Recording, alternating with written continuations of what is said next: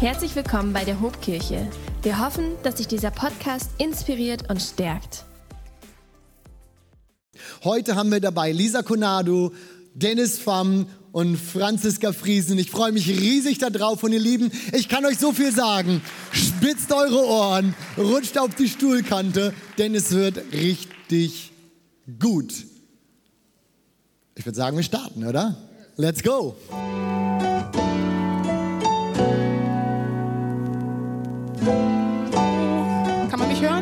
Ja, sehr gut.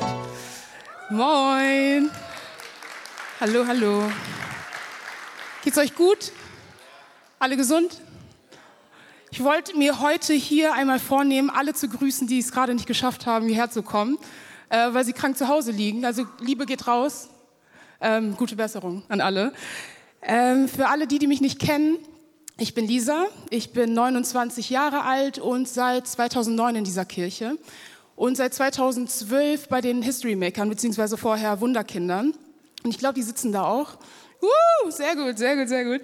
Ähm, und ich habe uns ein Thema mitgebracht, das mir seit äh, ein paar Wochen vor allem auf dem Herzen liegt. Und ich habe es genannt, zurück zu Plan A, Gott, meine erste Liebe. Und äh, dazu habe ich uns einen Bibelvers mitgebracht, der steht in Lukas 10, äh, 25 bis 28. Ich lese das einmal vor. Ein Gesetzeslehrer wollte Jesus auf die Probe stellen. Meister, fragte er, was muss ich tun, um das ewige Leben zu bekommen? Jesus entgegnete, was steht im Gesetz? Was liest du dort? Er antwortete, du sollst den Herrn, deinen Gott, lieben von ganzem Herzen, mit ganzer Hingabe, mit aller deiner Kraft und deinem ganzen Verstand. Und du sollst deine Mitmenschen lieben wie dich selbst. Du hast richtig geantwortet, sagte Jesus. Tu das und du wirst leben. Ich will mich heute besonders auf den ersten Teil konzentrieren, also auf die Liebe zu Gott. Und ähm, das Thema, das ich mitgebracht habe, ist wie gesagt ähm, seit ein paar Wochen auf meinem Herzen. Es ist auch noch äh, frisch, sage ich mal. Ich habe es noch nicht komplett abgeschlossen, aber ich wollte gehorsam sein und nicht erst abschließen und dann irgendwann mit der Message kommen, sondern ich wollte vom Mut, ähm, ich wollte, dass andere auch mal vom Mut und meinem Gehorsam profitieren und nicht immer nur ich von anderer Leute Mut und Gehorsam. Und kurze Backstory zu mir, ähm, damit ihr so ein kleines Framing habt. Ich bin christlich aufgewachsen. Ich äh, habe mich offiziell mit 14 Jahren bekehrt und hatte schon immer den Wunsch, äh, irgendwann zu heiraten, Kinder zu bekommen. Und gar nicht mal krampfhaft oder sowas, sondern der Wunsch war einfach immer da. Dieser Wunsch hat aber irgendwann ungesunde Ausmaße angenommen und ist quasi so ein bisschen, man kann so sagen, Götze in meinem Leben geworden. Und ich hatte aus irgendeinem Grund, habe ich es falsch gelernt, dass so eine Beziehung, diese eine Beziehung, eine Seite in mir zum Vorschein bringt, die ich sonst irgendwie, von der ich wusste, dass sie da ist, aber die ich sonst irgendwie nicht zeigen konnte, aus irgendeinem Grund. Und deswegen hatte ich lange das Gefühl, dass ähm, eine Beziehung oder der Mangel an einer Beziehung mich irgendwie nicht komplett macht, dass ich nicht komplett bin, weil ich keine Beziehung habe. Das hat mir aber gezeigt, dass nicht der Mangel an einer Beziehung mich hat nicht komplett fühlen lassen, sondern weil ich nicht in meinem vollen Potenzial gelebt habe. Und da möchte ich einfach sagen, ich glaube wirklich daran, dass mein volles Potenzial, das heißt charakterlich, persönlich, geistlich, dass ich das nur erreiche, wenn ich Gott an die Spitze meines Lebens setze. Und ich glaube auch, dass ich mich selber der Dinge beraube, die Gott mir geben möchte, wenn ich Dinge oder Menschen an die Spitze meines Lebens setze. Und ähm, weil ich das irgendwann erkannt habe, war ich dann in den letzten Wochen oder ja, vor ein paar Wochen war ich dann an einem Punkt, wo ich so nicht mehr weiterleben wollte, wo ich nicht mehr diesen Götzen in meinem Leben haben wollte, sondern das ist auch mein Punkt eins. Ähm, Gott meine Pläne und meine Wünsche geopfert habe. So wie Abraham auch Isaak opfern wollte und bereit war, ihn zu opfern. Das heißt für mich praktisch, dass ich für alles offen sein möchte, was Gott in meinem Leben geplant hat. Das kann auch sein, dass Gott für mein Leben Ehe und Familie und Kinder nicht vorgesehen hat. Aber ich möchte dafür offen sein. Und was ich mir auch bewusst machen musste, ist, dass ich Gott nicht austricksen kann. Und ich kann mich selber auch nicht austricksen, aber vor allem Gott nicht. Und so tun, als würde ich was opfern, was ich eigentlich aber immer wieder zurücknehme und ähm, dann hoffe, dass er mir morgen den Wunsch erfüllt, weil ich war ja bereit gewesen, diesen Wunsch zu opfern. Ich glaube, dieser Wunsch oder dieses Opfern muss aufrichtig sein, es muss ehrlich gemeint sein und Gott kennt unsere Herzen. Wir können ihn nicht austricksen. Da das aber eine Lücke in mir hinterlassen hat, weil ich muss ganz ehrlich sagen, ich habe meine Zeit gebraucht, um das zu verarbeiten, um das wirklich loszulassen und so ein bisschen auch über das, was ich losgelassen habe, zu trauern. Aber manche sagen vielleicht, es ist ein bisschen dramatisch, aber ich glaube, ich spreche gerade einige an. Ähm da das jetzt eine Lücke in mir hinterlassen hat, ähm, musste ich diese Lücke mit was füllen. Und da komme ich zu meinem zweiten Punkt. Gott soll meine erste Liebe sein.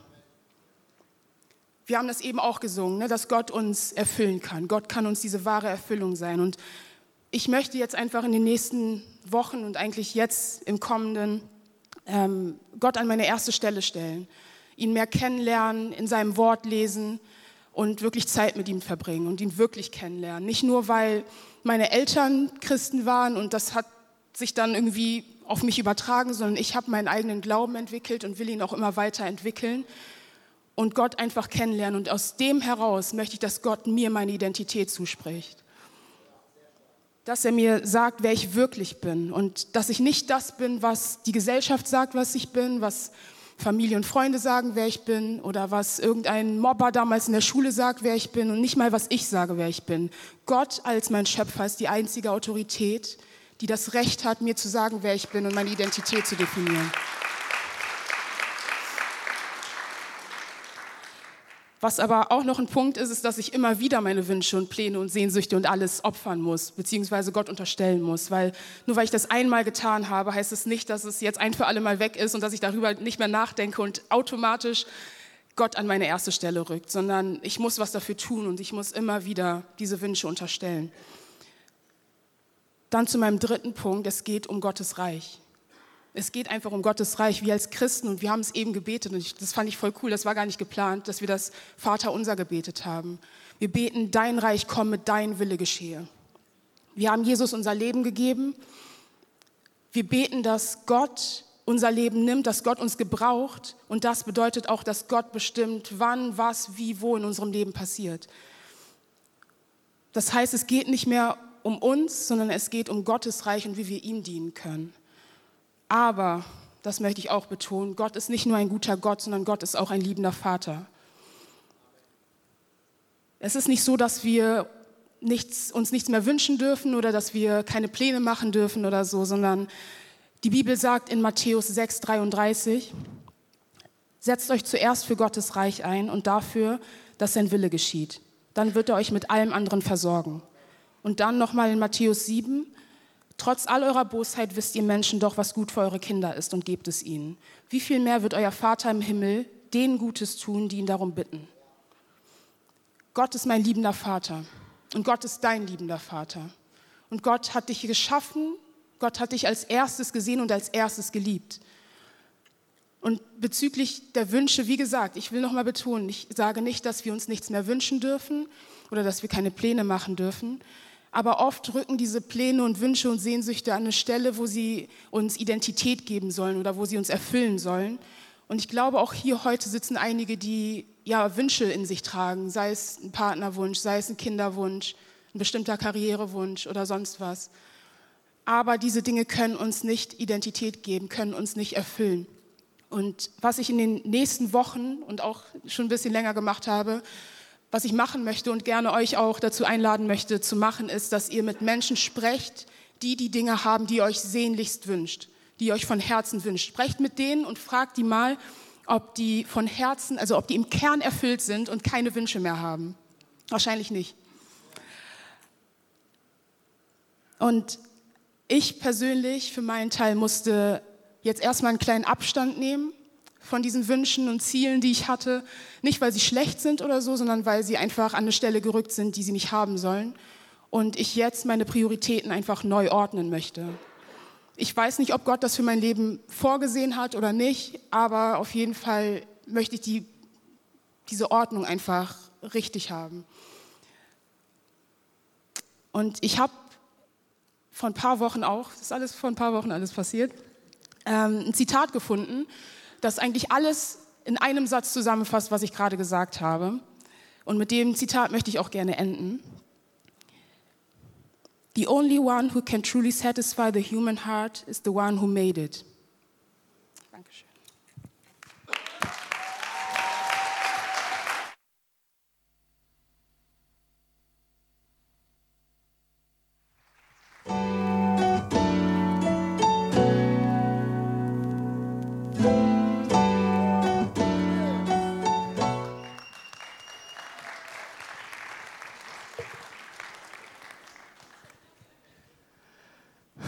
Morgen, liebe Hobkirche. Ich bin äh, Dennis, genau, ihr hört es. Bin 28 Jahre alt, bin äh, mit meiner lieben Frau Wand verheiratet. Und es ist ein Privileg, heute Morgen hier stehen zu dürfen, vor euch sprechen zu dürfen. Und mein Goldstück lautet heute Morgen, lebendig sein, lebendig sein. Ich möchte mit uns gemeinsam über ein bekanntes Bild sprechen, das Petrus in seinem Brief verwendet.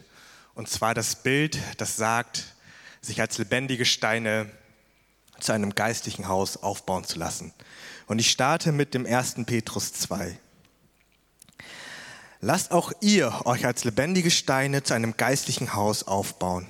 Dann könnt ihr Gott als seine Priester dienen und ihm Opfer darbringen, die der Heilige Geist in eurem Leben gewirkt hat. Weil ihr zu Jesus Christus gehört, nimmt Gott diese Opfer an. Also bevor ich in, diesen, in ja, dieses Bild reingehe, dürfen wir verstehen, dass, dass Petrus diesen Brief an die Christen zur damaligen Zeit verfasst hat, die verfolgt wurden, die für ihren Glauben verfolgt wurden. Und es war keine offizielle Verfolgung oder eine angeordnete Verfolgung, sondern es war eher ein Leiden, das die Christen damals im Alltag erlebt haben. Das waren Beschimpfungen, gesellschaftliche Ausgrenzung oder auch hin zu physischen Angriffen. Und in diesem Kontext spricht Petrus hinein und ermutigt die Christen, sich als lebendige Steine zu einem geistlichen Haus aufbauen zu lassen, als Priester, als Licht zu sein, ein Zeugnis zu sein in ihrer Umgebung. Ich habe für uns heute mal ein Bild mitgebracht. Und zwar seht ihr eine Mauer oder auch ein Stück Mauer von einem Haus in Pompeji. Meine Frau und ich waren im Sommer ähm, dort in der Ruinenstadt.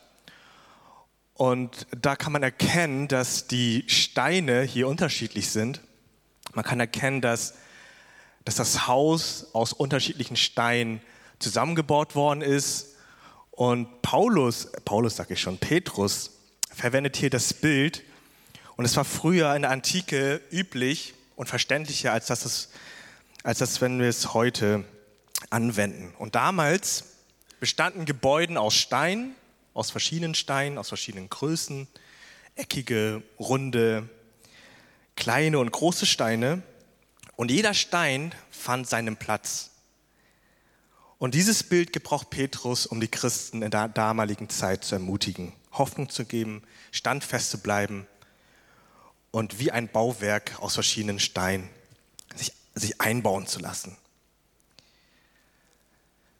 Wenn wir also als Christen zusammenkommen, so wie wir es heute tun und uns zusammenfügen lassen, dann reicht es aber nicht aus, nicht nur in so eine Form reinzupassen, sondern Christsein ist der aktiv lebt und handelt. Ich habe für uns mal so eine Packung mitgebracht.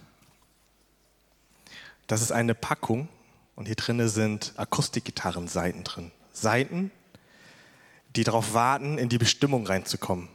Seiten, die darauf warten, zu schwingen. Seiten, die darauf warten, Töne zu erzeugen. Und hier seht ihr eine wundervolle Gitarre.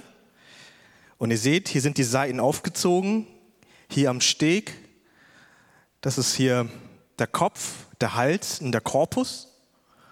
Und die Gitarrenseiten sind hier am Steg verbunden mit dem Kopf und werden hier oben in der Mechanik am Wirbel festgezogen. Und stell dir mal vor, du bist so eine Gitarrenseite. Du bist verbunden mit dem Haupt, das ist Christus. Und hier ist der Korpus, das ist der Körper, der symbolisiert die Gemeinde. Und das ist so auch so die Bestimmung oder auch das, was Paulus meint, sich als lebendige Steine einbauen zu lassen zu einem geistlichen Haus. Kennt ihr noch den Spruch von Ikea, wohnst du noch oder lebst du schon? Wohnst du noch in der Verpackung oder lebst du schon deine Bestimmung? Und wie werden wir lebendig? Ich habe mal ein paar Merkmale aufgeschrieben, die Lebendigkeit ausmachen. Ich will da gar nicht so sehr auf die einzelnen Punkte eingehen, aber ich habe mir mal ein paar Punkte aufgeschrieben. Gemeinschaft und Verbundenheit, Wachstum und Entwicklung, Funktion und Beitrag. Aber das wichtigste Merkmal finden wir im Vers 4, und zwar im selben Kapitel. Davon wird geschrieben, dass Jesus der lebendige Stein ist, zu dem wir gekommen sind.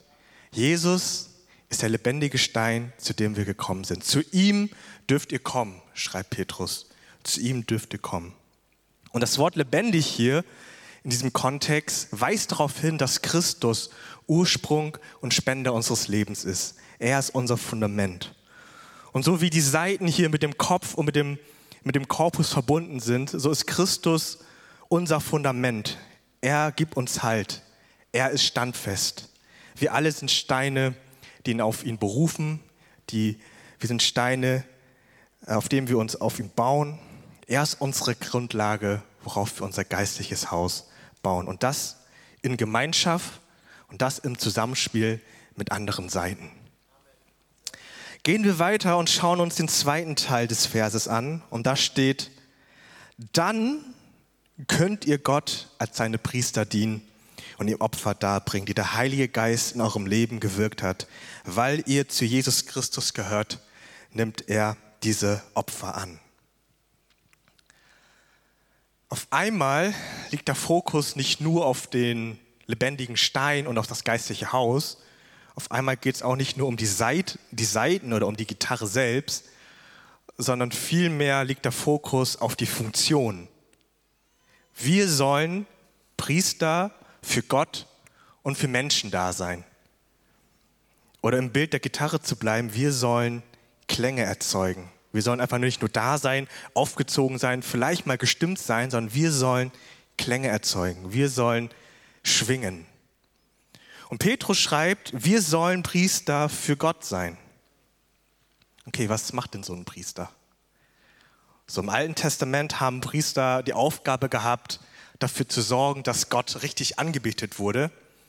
Und das haben sie getan, indem sie ja, verschiedene tägliche Opfer ge ähm, gemacht haben, Opfer, die von Feuer verzehrt wurden. Und sie mussten darauf achten, dass das Feuer auch am Leben gehalten wird. Es durfte niemals erlöschen. Und die Priester mussten das Feuer ja, mit, mit Holz hüten, mit Holz nachlegen. Und dieses Bild können wir auch auf uns heute übertragen.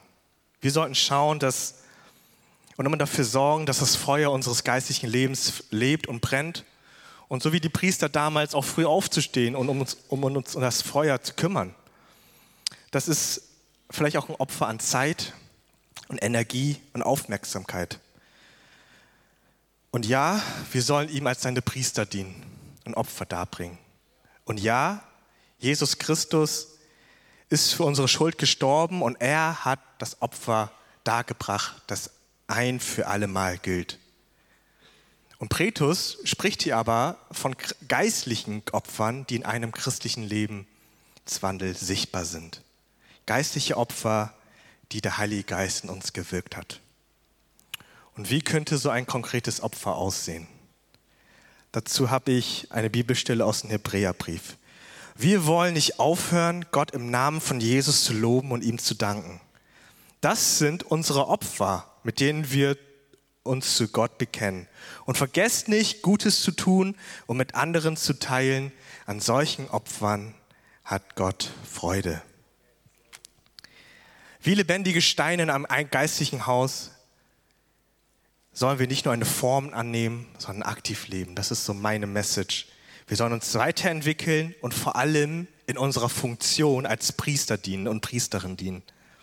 Wir sollen Klänge erzeugen. Wir sollen das lebendige Feuer in uns bewahren und vor allem sollen wir Opfer darbringen. Geistliche Opfer in Form von Dankbarkeit, von Lob, von guten Taten und dem Teilen mit anderen. Und ich beende mein Goldstück mit der Frage, die ich schon eben gestellt habe. Wohnst du noch oder lebst du schon? Danke fürs Zuhören. Gottes Segen.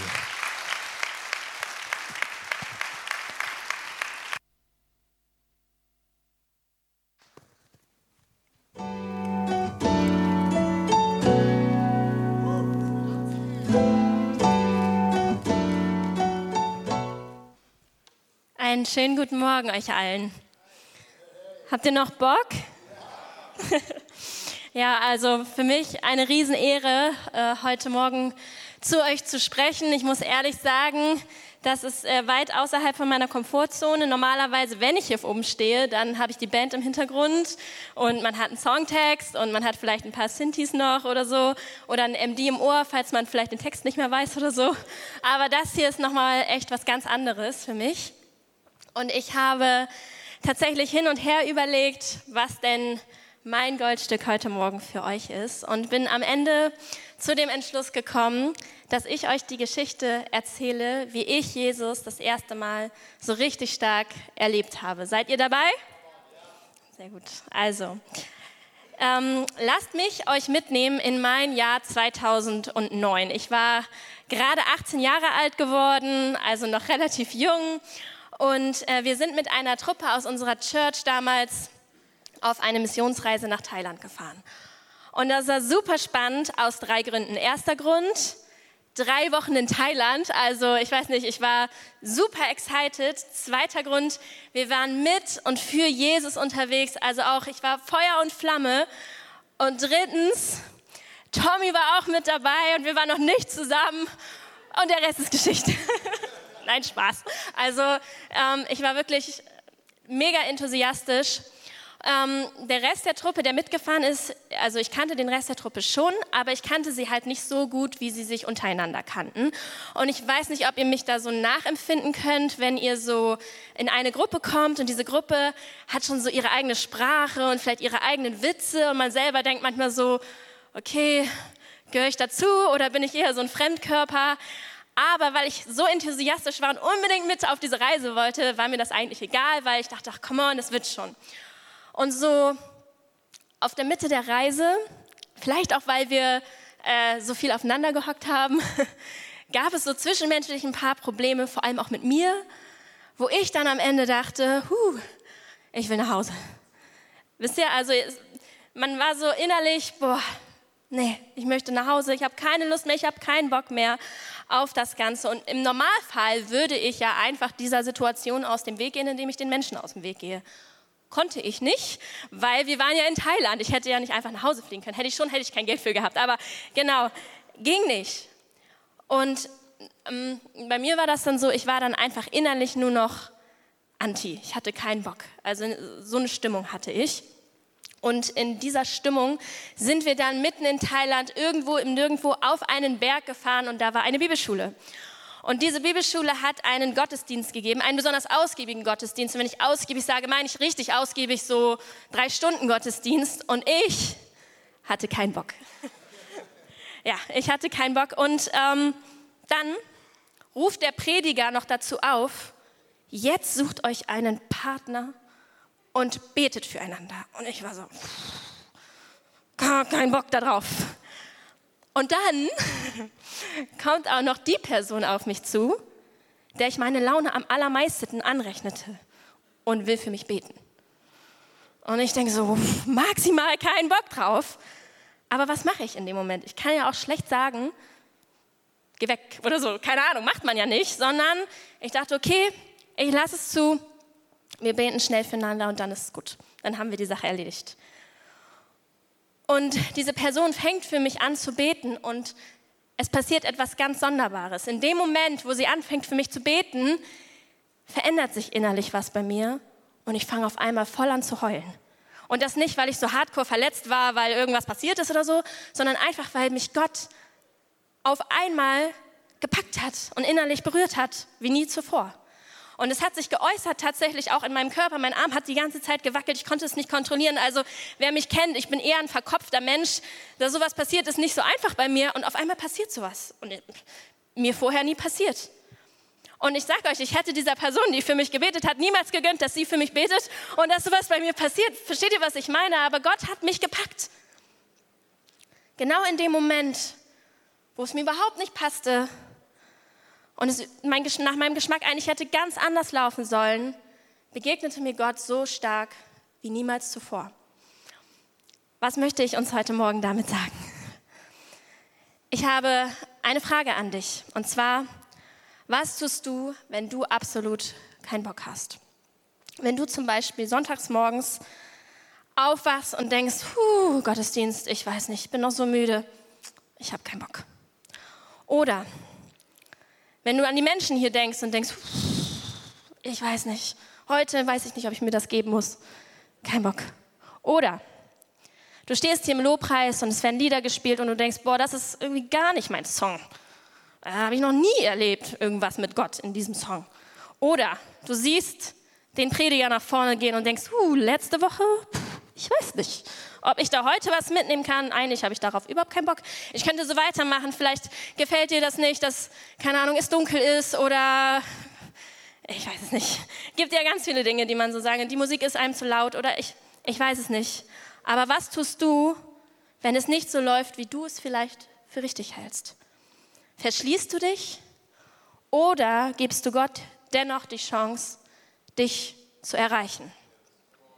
Ich habe ein Zitat von Timothy Keller und zwar steht jetzt hier hinten gleich auf Englisch. Ich werde ihn auf Deutsch versuchen zu übersetzen. Gott muss dich hier und da empören und herausfordern. Wenn er nie anderer Meinung ist als du, handelt es sich wohl eher um eine idealisierte Version deiner selbst. Kann es vielleicht sein, dass wir uns manchmal so verhalten wie mein zweijähriger Sohn Esra, der mir sagt, Mama, nicht Windel wechseln, ich will mit Kaka rumlaufen. Weil er keinen Bock hat, sein Spielen zu unterbrechen, um das zuzulassen, was eigentlich nötig ist. Hätten wir es vielleicht manchmal mehr als nötig für uns beten zu lassen, aber winden uns da so ein bisschen raus wie mein Sohn? Gott möchte dich, egal wie du tickst, egal wie du dich fühlst oder was du für richtig hältst, überraschen. Ein Gott, der dich nicht überrascht, ist kein Gott. Er kann dich, egal wie die Umstände sind oder egal, ob du dich danach fühlst oder nicht, abholen, so oder noch viel stärker, wie er es damals bei mir in Thailand gemacht hat. Gott kann durch Lieder wirken, die dir vielleicht nicht so gefallen. Oder Gott kann durch Prediger zu dir sprechen, die vielleicht nicht 100% deiner theologischen Auffassung entsprechen. Ja, Gott kann sogar durch Menschen wirken und zu dir sprechen, die du vielleicht überhaupt nicht leiden kannst. Also wenn du absolut keinen Bock hast, lass es zu, dass Gott dich überraschen kann. Jesus hat den Menschen gezeigt, wie Gott ist und ähm, ähm, die Menschen, zu denen er gesprochen hat, die kamen teilweise nicht drauf klar, weil das ihr Gottesbild irgendwie gesprengt hat. Jesus hat die Leute irritiert, provoziert, ja teilweise sogar erschrocken. Ich weiß nicht, habt ihr euch mal gefragt, wieso Jesus auf dem Wasser gelaufen ist? Also ich meine, hätte er ja nicht machen sollen oder machen können oder machen müssen, aber er zeigt sich den Jüngern so und die Jünger haben teilweise so Angst, dass sie sich in die Hose machen könnten und denken, sie sehen ein Gespenst. Aber Jesus möchte dich in deinem Hier und Jetzt herausfordern und zu dir sagen, so wie er das damals zu Petrus in Matthäus 14, Vers 29 sagt, komm, komm. Vielleicht wärst du damals, so wie ich, in Thailand am liebsten ausgestiegen. Möglicherweise listest du manchmal so Dinge auf, die du anders machen würdest oder kritisierst. Vielleicht geht es dir auch einfach nur schlecht und am liebsten würdest du dich mit ganz anderen Dingen ablenken. Ich sag dir, du musst nicht alles verstehen und du musst auch nicht immer der gleichen Meinung sein und alles gutheißen. Doch Jesus ist darauf gespannt, wie du reagierst. Wie ist deine Reaktion? Da, wo du dich im Moment befindest, traust du ihm zu, in deinem Leben Gott zu sein. Lass zu, dass er Dinge vollbringen kann, mit denen du vielleicht nicht gerechnet hast. Er, rechn, er ruft dich da, wo du jetzt gerade stehst und sagst, sagt zu dir, komm. Und das möchte ich dir auch sagen, komm zu Jesus. Ich würde euch bitten, dass wir vielleicht einfach alle zusammen aufstehen und uns nach ihm ausstrecken. Und ich bete vielleicht noch einmal für uns. Und wenn dich heute eines der drei Predigten oder, wenn es gut läuft, vielleicht sogar mehr angesprochen hat, dann mach Sachen mit Gott fest. Lass das nicht an dir vorbeigehen. Streck dich nach ihm aus. Herr Jesus, ich danke dir für diesen Morgen. Ich danke dir dafür, dass du da bist und dass du zu uns sprichst, Herr. Dass wir dir nicht zu klein oder zu unwichtig sind, Gott, sondern dass du dich für uns interessierst, Herr. Du siehst uns und du siehst unser Herz. Und wir wollen es dir hingeben vor deinen Thron, Jesus. Wir lieben dich. Du bist viel größer, als, als wir uns das ab und zu vorstellen, vorstellen können, Herr. Und manchmal packen wir dich in so eine Box und denken, so und so bist du, aber du willst unsere, unsere Mauern sprengen, Herr. Wir wollen von dir erwarten, dass du Gott bist und dass du viel größere Dinge tun kannst, als wir uns vielleicht vorstellen können, Herr. Komm du und berühre uns, Herr. Du bist gut. Komm, wir singen. Wenn dich dieser Podcast gesegnet hat, würden wir gern deine Geschichte hören. Schreib uns doch unter hallo@ho.de oder noch besser, schau einfach mal persönlich bei uns vorbei. Wir freuen uns auf dich.